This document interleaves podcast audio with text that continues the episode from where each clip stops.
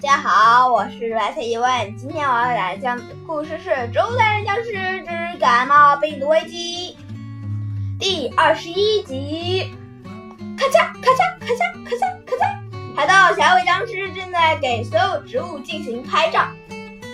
博士从偷拍的照片中，我得出了一个结论。他通过笔记本电脑向博士汇报：“哦，是不是全体植物都感冒病毒了？”不，我觉得。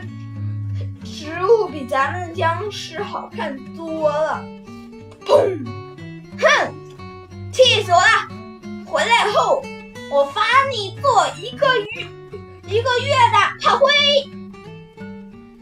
在植物带头，玩的是手对警探头手说：“小心点，扔两个面包就进去行了，要节省开支。”咚咚。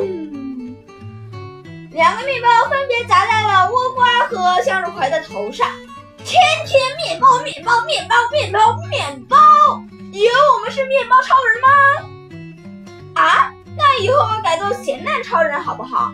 啪啪啪啪，一一个咸蛋落下来，又一群又一盒咸蛋，啪啪啪啪啪的落在了刘瓜的身上。跟你说了，不要刺激他。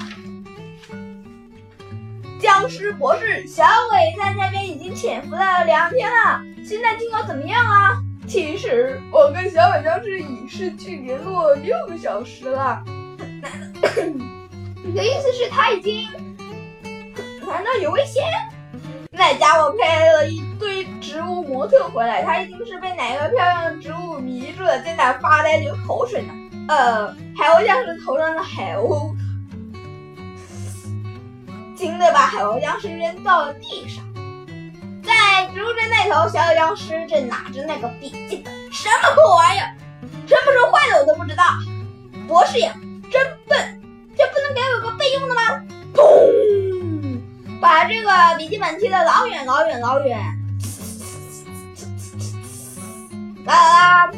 当，从笔记本里冒出了一大堆闪电，把小僵尸弄得头昏眼花。我说博士坏话的家伙审判完毕了，博士，现在进入自动修复程序。好的，开始吧。我，好